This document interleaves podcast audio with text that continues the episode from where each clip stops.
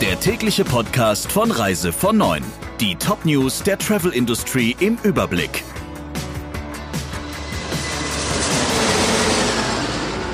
Mit Ursula Lampe. Schönen guten Morgen. Wenn ein Flug wegen der Corona-Pandemie abgesagt wird, erwarten 79 Prozent der Passagiere, dass die Airline den Ticketpreis erstattet. Das zeigt eine repräsentative Umfrage des Fluggastportals EU-Flight. Mit einem Gutschein stattdessen einverstanden wären nur 21 Prozent der befragten Flugreisenden. Der Grund? 92 Prozent der Befragten sagten, sie könnten nicht abschätzen, ob sie innerhalb der Gutscheingültigkeit ihre Reise zum ursprünglich geplanten Ziel nachholen können oder wollen. Und 91 Prozent der Flugreisenden sind nicht bereit, Fluggesellschaften ein zinsloses Darlehen zu gewähren. Bereit, ihre Meinung diesbezüglich zu ändern, wären 76 Prozent der Befragten, wenn beispielsweise ein Gutschein sie im Vergleich zum Ticket besser stellen würde. Heißt, die Airlines müssten entsprechende Anreize schaffen.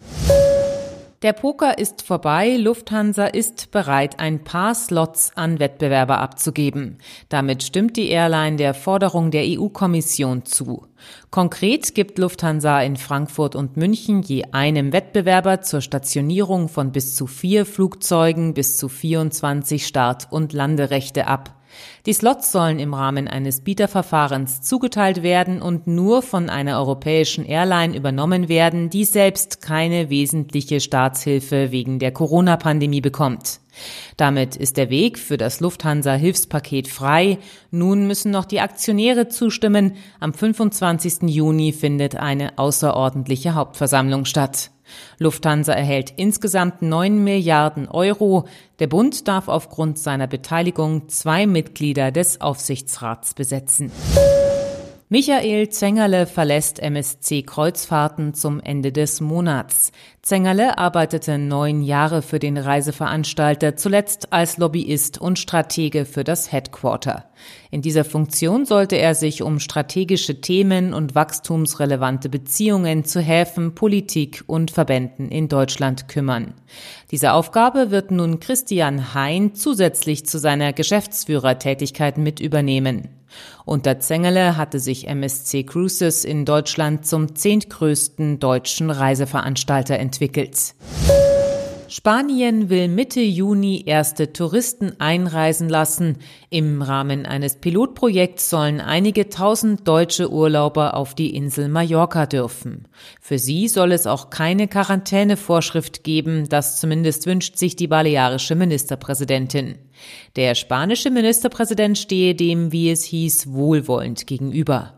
Voraussichtlich eine Woche später soll dann das Spanienreisen generell wieder möglich sein, berichtet die Mallorca-Zeitung.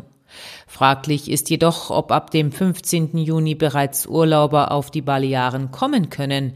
Der Flughafen ist bis auf wenige Verbindungen weiterhin gesperrt und viele Hotels machen, wenn überhaupt, erst am 1. Juli wieder auf. In Dänemark sind Urlauber ab dem 15. Juni wieder willkommen, allerdings gibt es Einschränkungen.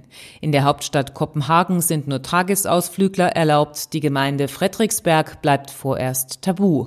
Außerdem ist eine Mindestaufenthaltsdauer von sechs Nächten vorgeschrieben. Vor Ort gelten eine Reihe von Schutz- und Hygienemaßnahmen. Eine generelle Maskenpflicht gibt es in Dänemark jedoch nicht. Was genau zu beachten ist, steht auf der Internetseite der offiziellen Tourismuszentrale Visit Denmark beziehungsweise auf der Internetseite der dänischen Botschaft. Soweit die wichtigsten Meldungen aus der Branche. Ihnen einen schönen Tag. Der Reise von Neuen Podcast in Kooperation mit Radio Tourism. Mehr News aus der Travel Industry finden Sie auf reisevon und in unserem täglichen kostenlosen Newsletter.